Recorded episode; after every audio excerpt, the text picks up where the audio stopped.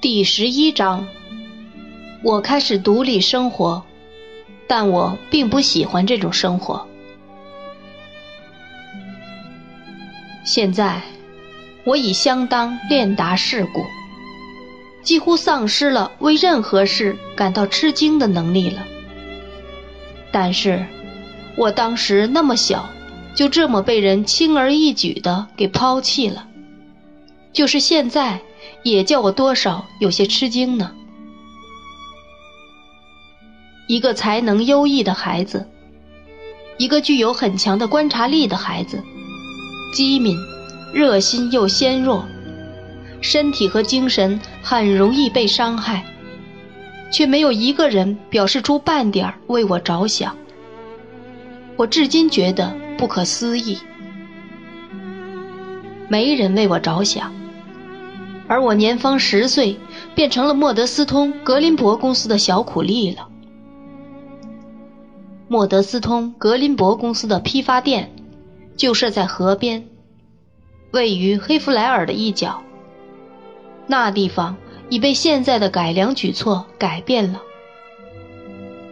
不过，那批发店还是一条窄窄街道尽头的最后一所房子。而那条窄窄街道，弯弯曲曲，从小山上下来，直达河边。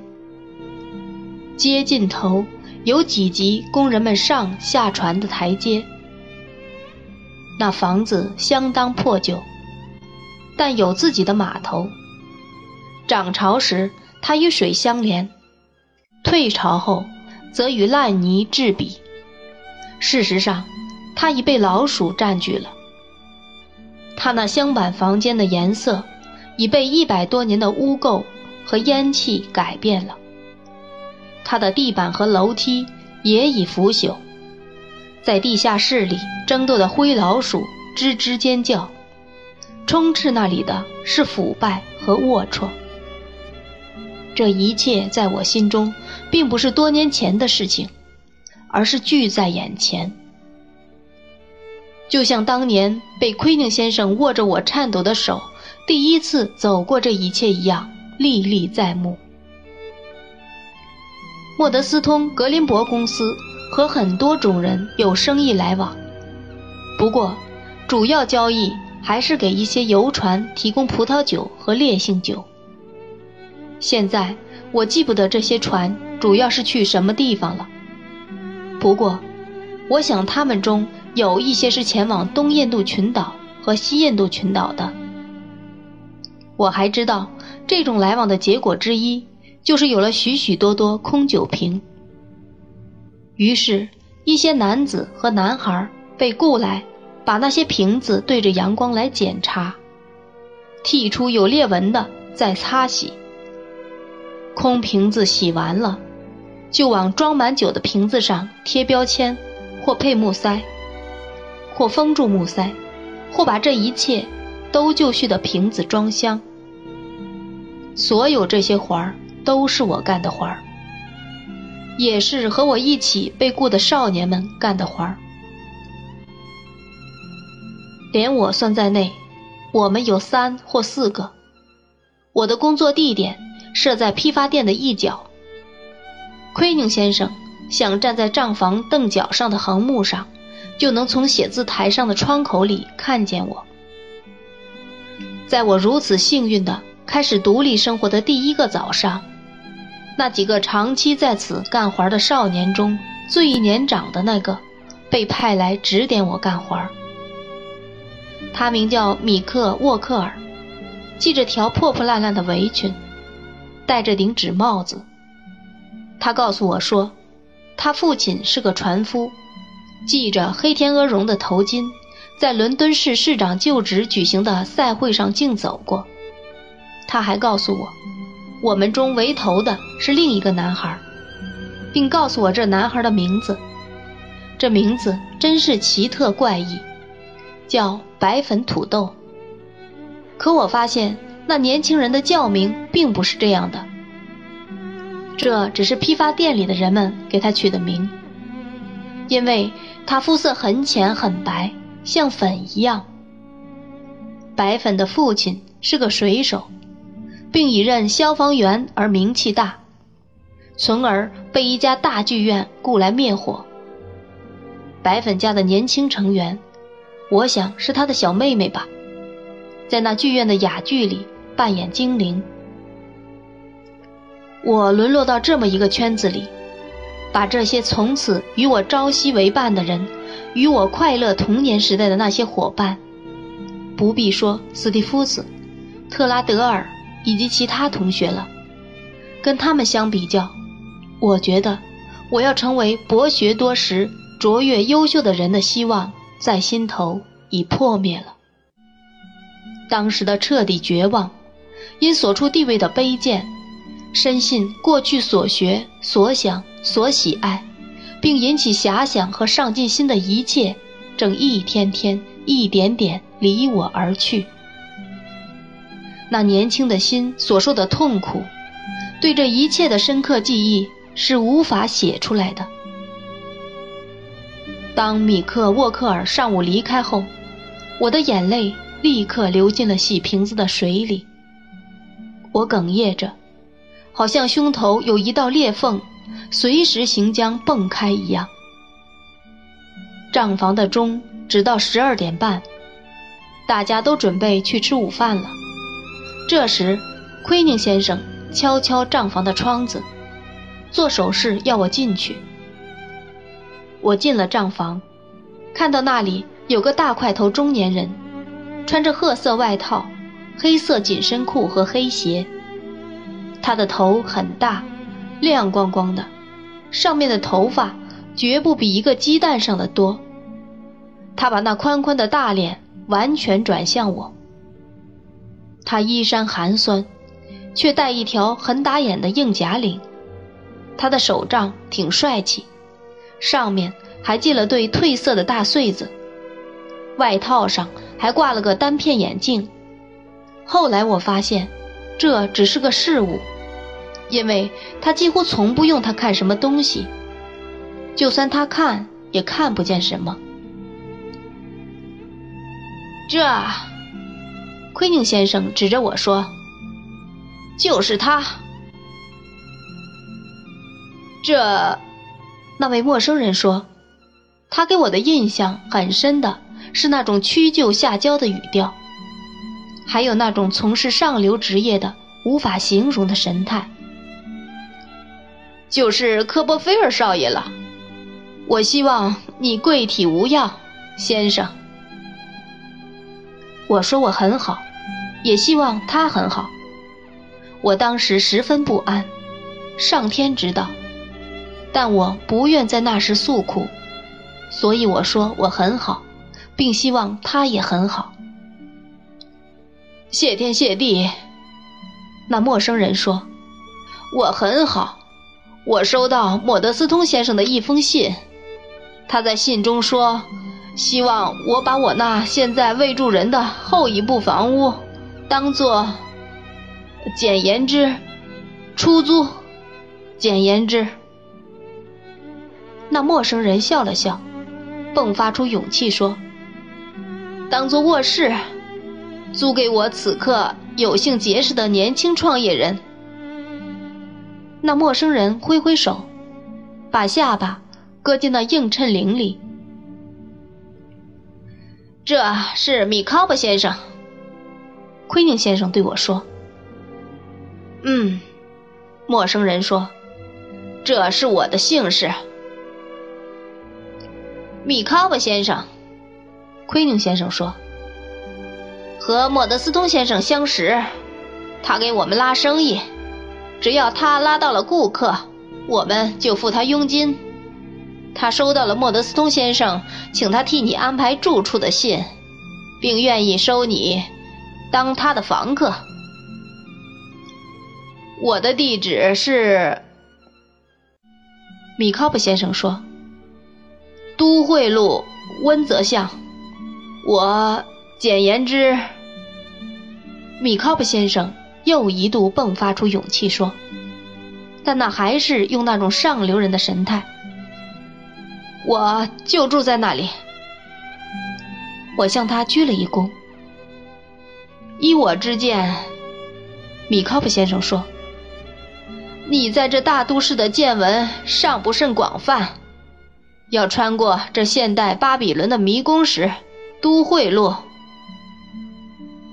简言之，米考布先生又一次迸发出勇气说：‘你可能会迷失方向。我很高兴今晚来这里，用最近的路线的知识将你武装起来。’”我真心真意地谢了他，因为他竟愿意费神，真是太热诚了。几点？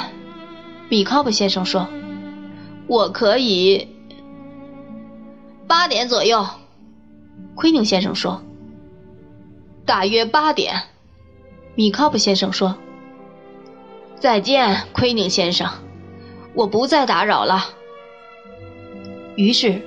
他戴上帽子，夹着手杖，身子挺得笔直的走了出去，哼着曲子离开了账房。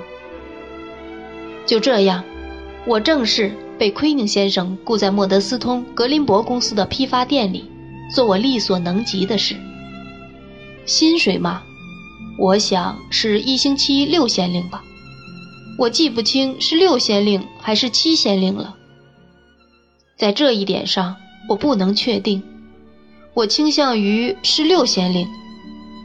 先是六先令，后来是七先令。他立刻付了我一星期的，我又从中拿出六便士给白粉，请他晚上帮我把那箱子拿到温泽巷去。箱子虽说不重，仍不是我那时的力气所能扛起的。我又为我的午饭。付了六便士，那由一张肉饼和街头水龙头的饮水组成。我还在街上散步了一小会儿，把规定用来吃那顿饭的一小时打发掉了。晚上到了约定的时间，米考布先生又来了。我洗了手和脸，以示对他的那种派头的敬意，然后。我们一起朝我们的住宅走。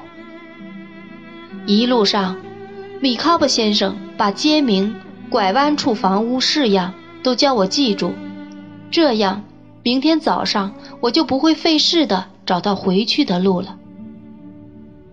到了他在温泽巷的住宅后，他把我介绍给米考布太太。米考布太太是个消瘦憔悴的女人。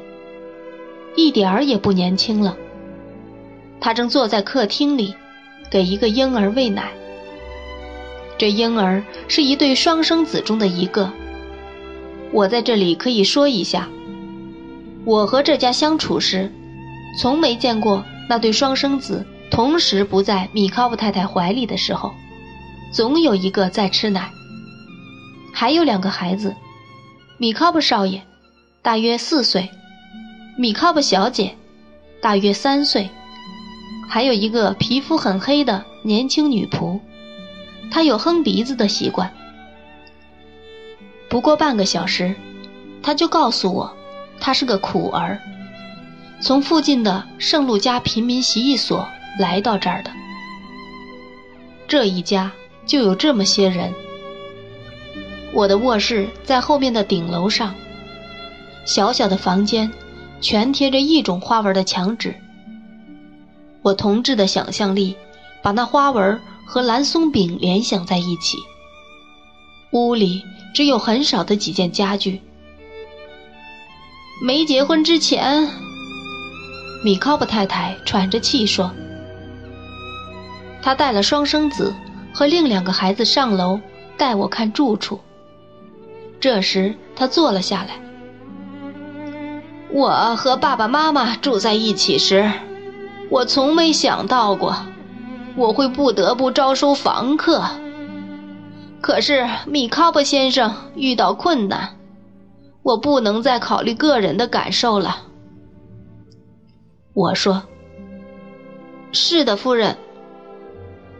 目前，米考布先生的困难几乎把人压倒。”米考布太太说。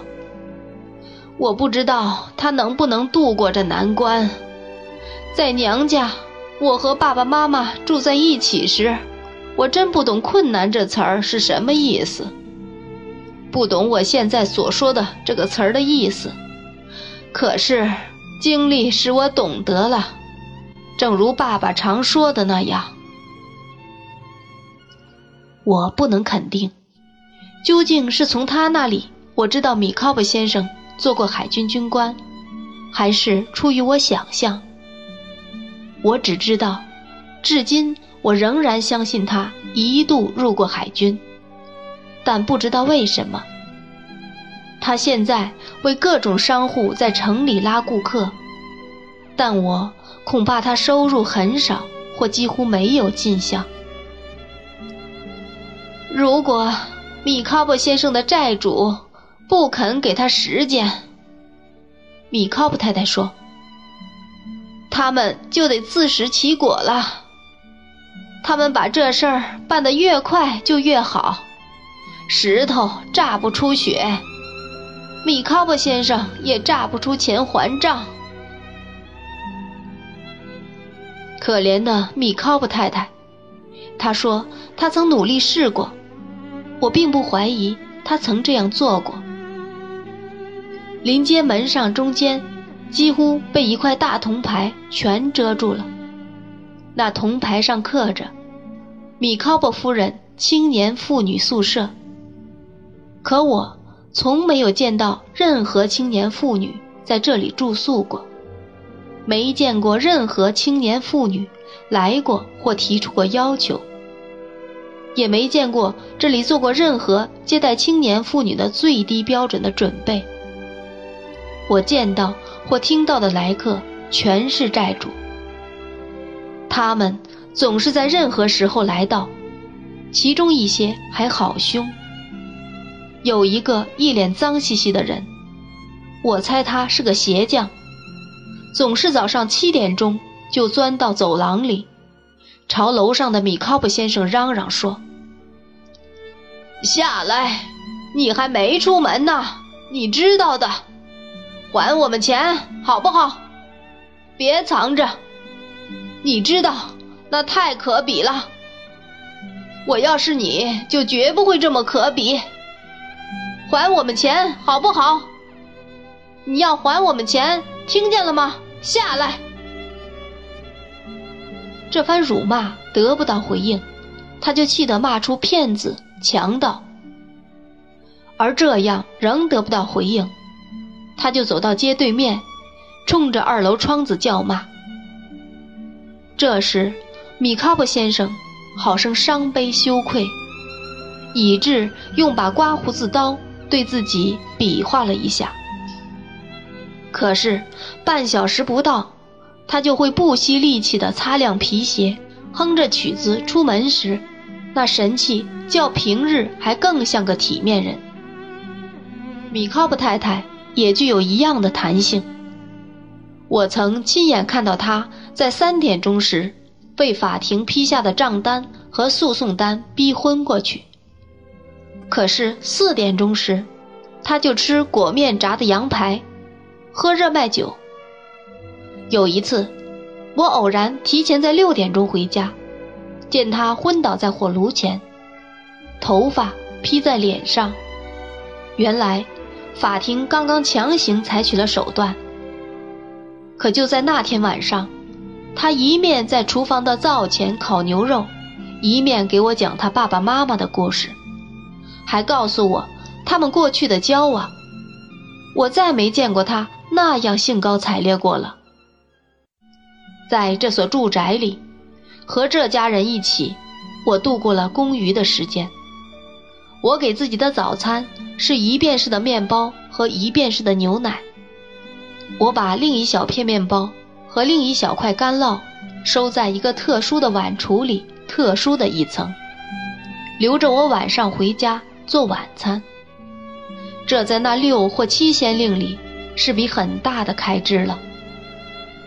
我对此很有数。我整天就待在那批发店里，整整一星期就靠那笔钱养活自己。从星期一早晨直到星期六的夜晚，我记不得有任何人给予我任何忠告、意见、鼓励、安慰、帮助或支持。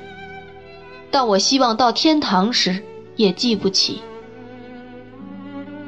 我是那么年轻，那么幼稚，那么缺乏能力。我不是那样，又能怎么样呢？处理我自己的一切生活事务。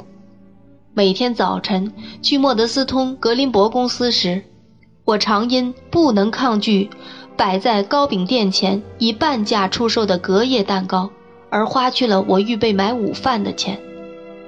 这样，我就不吃午饭，或只买一个蛋卷或一薄片布丁。我记得有两家布丁店，我根据我的财政情况，在两者之间做选择。一家就在靠近圣马丁教堂的一个广场上，现在已全迁走了。这家店里的布丁是用葡萄干做的，是种很特别的布丁，价格很不菲，两便士能买到的不比一便士的普通布丁量多。另一个店，在斯特兰大街，在后来已改建的什么地方？这家的布丁是一种灰色的大块布丁，沉甸甸、松软软，里面稀稀落落的撒了些大葡萄干。我每天下班时，正好这种热布丁上市，我就吃它当晚饭。如果要吃得像顿正经晚饭，我就在一家小餐馆里吃一条香肠和一便士的面包，或一份四便士一碟的红牛肉，或者去我们营业地点对面的一家又破又旧的酒店里，吃上一碟面包和干酪，还喝上一杯啤酒。那家酒店店名叫狮子，或狮子和别的什么来着，我已记不清了。我记得。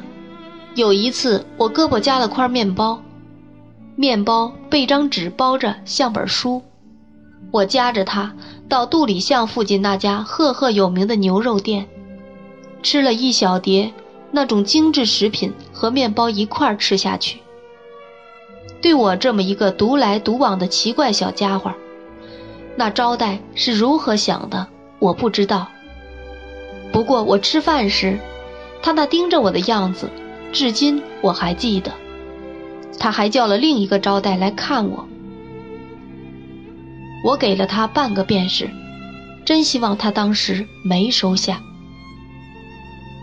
我想，我们有半个小时吃茶点的时间。我钱够时，总买半品托冲好的咖啡和一片奶油面包。我没钱时，就去看舰船街的野味店。在这种时候。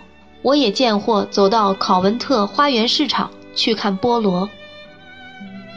我喜欢在阿德尔菲街一带徘徊漫步，因为那地方有一个黑色拱门，而显得神秘。我记得一天晚上，我从靠近那河边小酒店的一个拱门里走出，酒店前有片空地，一些扛煤的工人在那里跳舞。我坐在一张凳子上看他们，不知道他们对我作何感想。我是那样一个孩子，那么小。当我走进陌生的酒店，要买杯麦酒或黑啤酒，以配我做来做午饭的东西时，他们竟不敢给我。我记得，一个很热的晚上，我走进一家酒店，对老板说。你这儿最好的，特别特别好的卖酒一杯要多少钱？因为那天是个特别的日子，我不知道是个什么日子，也许那天是我的生日。两个半便是，老板说。这价钱买的是货真价实的斯丹宁麦酒呢。好吧。我拿出了钱说：“请给我上满满的一杯货真价实的斯丹宁吧。”老板听后，露出一丝怪怪的笑，在柜台那儿把我从头到脚打量着。他没去倒酒，反而朝屏风后望来望去，对他妻子说了些什么。他妻子拿着针线环从屏风后走出来，和他一起打量我。现在，我们当时仨人的模样都在我眼前活灵活现了。老板没穿外套，靠在柜台的窗架上，他的妻子。从那下面那小部门关住的门上方往外看，我呢，就在柜台外面莫名其妙的仰脸看他们。他们问了我很多问题，比如我叫什么，多大了，住哪儿，怎么做工，怎么来的。为了不牵连什么人，恐怕我对所有这些问题进行的回答，有的是编造。他们把卖酒给我，不过我怀疑这不是货真价实的斯丹宁。那老板娘推开柜台的那半截门，俯下身来把钱退还给我，还怀着半称赞半同情的心情吻了我。我相信这一切都是出于好心和善意。我知道我并不是有意或无意的夸张我的经济匮乏。和生活困难，我知道，如果奎宁先生给我一先令，无论何时，我就把它花到一顿饭或一顿点心上。我知道，我是个穷小子，从早到晚，跟普通的成年人和少年郎一起干活儿。我知道，我又饿又馋的在街上逛来逛去。我知道。如果不是蒙上帝眷顾，在我所受的那种照顾下，我会很容易的就变成一个小强盗或小流氓。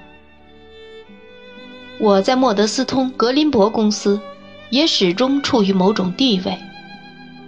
奎宁先生是个不细心的人，又那么忙，事情又那么不寻常，也顾不上对我另眼相看。何况。不论对成年人还是少年人，我也从不说我的来历。对于我在这里的愁苦，也不流露半分。我暗自忍受，我乖巧忍受，除了我自己，没人知道。我忍受了多少，正如我已经说过，是完全超出我叙述能力的。但我坚守着秘密。苦做我的那份工，我一开始就知道，如果我不能像任何其他人那样干活儿，我就必须受到轻视和侮辱。不久，我就变得至少和那两个少年一样利索和熟练了。虽然我和他们都很熟了，可由于我的行为神态与他们的相异之甚。而使我们之间有种距离。他们和那些成年人总叫我小先生，或小萨福克人。装箱工头是个叫格里高利的成年人，另一个穿着红衣的车夫叫提普。这两人有时也常叫我大卫，但我想，这总是在我们很亲热的时候，也就是。我在大家干活时给他们讲我看过的那些书，让他们高兴时，白粉土豆曾对我的优越地位抗争过一次，但马上就被米克沃克尔制服了。